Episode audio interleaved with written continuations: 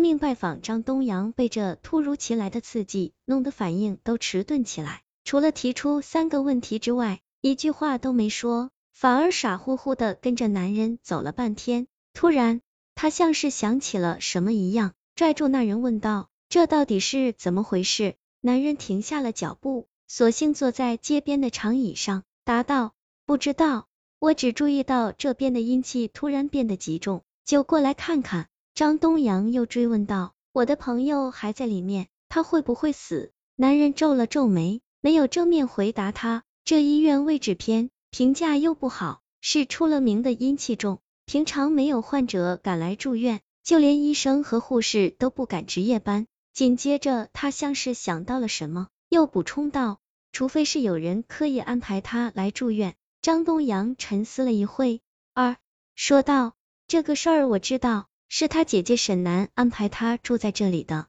他说这里的骨科特别好。他抓住男人的胳膊，虽然我不知道你叫什么名字，但这事情我一个人肯定解决不了。遇见了就是缘分，帮帮我吧。男人犹豫了一会儿，说道：“我叫李思源，让我帮你可以，给钱就行。现在驱鬼这行越来越难生存了，总有骗子扰乱行情。达成协议后。”两人来到沈玉家门口，张东阳刚想敲门，便被李思源拦了下来。这屋子阴气好重，里面可能有什么东西。就在两人犹豫不决时，门突然开了，沈南站在门口，像是要出门的样子。他见到两人，仿佛吃了一惊，支吾着说道：“东阳啊，进来吧。”屋子里因为天黑，显得更加阴沉。两人小心翼翼的坐在沙发上。李思源在张东阳耳边低声说道：“这屋子味道不太对，如果出现意外，别着急跑，一定要跟着我。”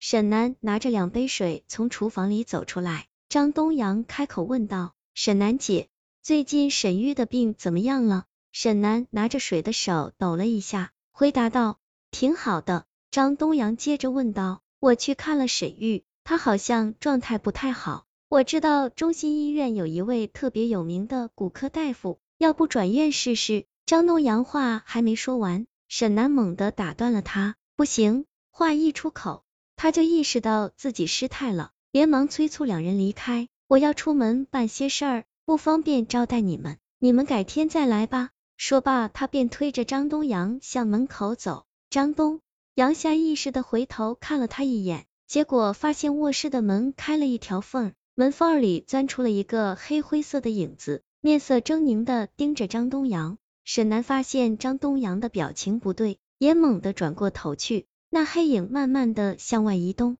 神色诡异的打量着周围，最终向张东阳猛扑过去。李思源察觉到不妙，一把掷出藏在手里的银线，缠在黑影的身体上。银线在接触到黑影之后，冒出了火光，像火焰一般灼烧着黑影。沈南大喊：“住手！你别伤害他！”说罢就向李思源冲去，试图抢走银线。李思源转身躲开了他，又从口袋里掏出五张橙黄色的符咒，飞快的贴在了黑影身上。五行相吸，驱魔诛妖，滞留恶鬼，以此为终。张东阳被灼得睁不开眼睛，听见李思源叫道：“快把他拉开！我印咒的时候不能被打扰。”张东阳立刻回过头去，勉强看见沈南像疯了一样扯着李思源的胳膊，试图将他手中的银线弄断。你不能伤他，不能伤他！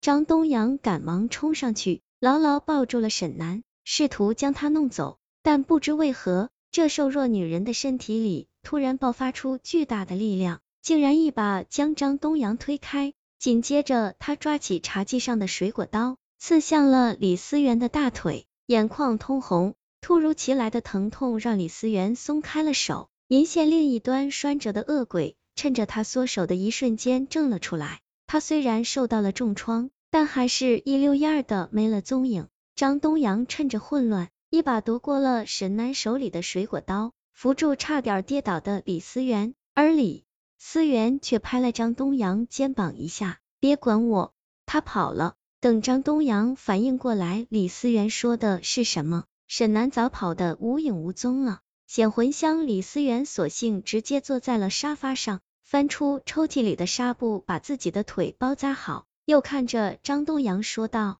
这屋子里点了显魂香，你知道那是什么吗？”张东阳摇了摇头。李思源继续说道：“普通人是很难看见鬼的，你能看见是因为你命薄，容易招惹这些东西。但如果普通人想要看见鬼，就要借助一些道具，比如说显魂香。不过这东西很贵，不是一般人家买得起的。”张东阳疑惑的开口问道：“这么贵的东西，沈玉家也不富裕，应该买不起吧？”李思源点了点头，所以说。他们是拿同样值钱的东西去交换的，物质上的不行，还有别的。人身上有很多东西也是很贵的，例如一个干净的元神，那可是鬼最喜欢的东西。说罢，李思源叹了口气，你应该明白沈玉为什么在那家医院了吧？张东阳恍然大悟道，那沈玉还有救吗？李思源像是突然想起了什么，站起来就往门外走。本来能救他的方法有很多，但现在只剩一个了，而且必须立刻行动。张东阳明显没有听懂，李思源不耐烦的大声解释：人被惹怒了，当然是找别人帮忙，鬼也一样。所以刚才那个鬼肯定是去搬救兵了。现在这座城市里鬼最多的地方就是那家医院，而且他还是被我的符咒所伤，医院的鬼会被激怒。你觉得你朋友还能活下来吗？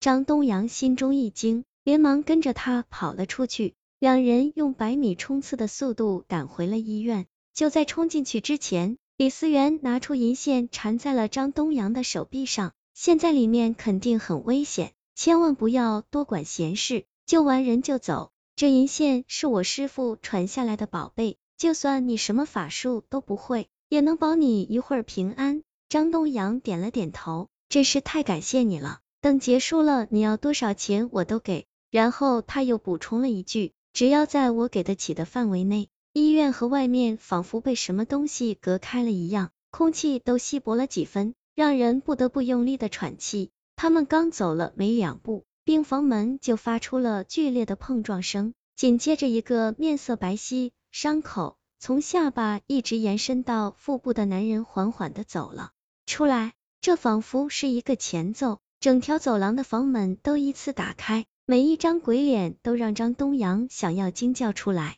李思源抓住了张东阳的胳膊，大喊了一声：“往上跑！”张东阳不敢有任何迟疑，用最快的速度跑了起来。李思源飞快的跑着，一边向身后的地面上撒着什么，一边喊着：“极地之气，混沌之间，一纯盖阴，一触即息。”无数种子一样的东西从楼梯上弹射起来，将那些鬼影瞬间打成了筛子。那是什么？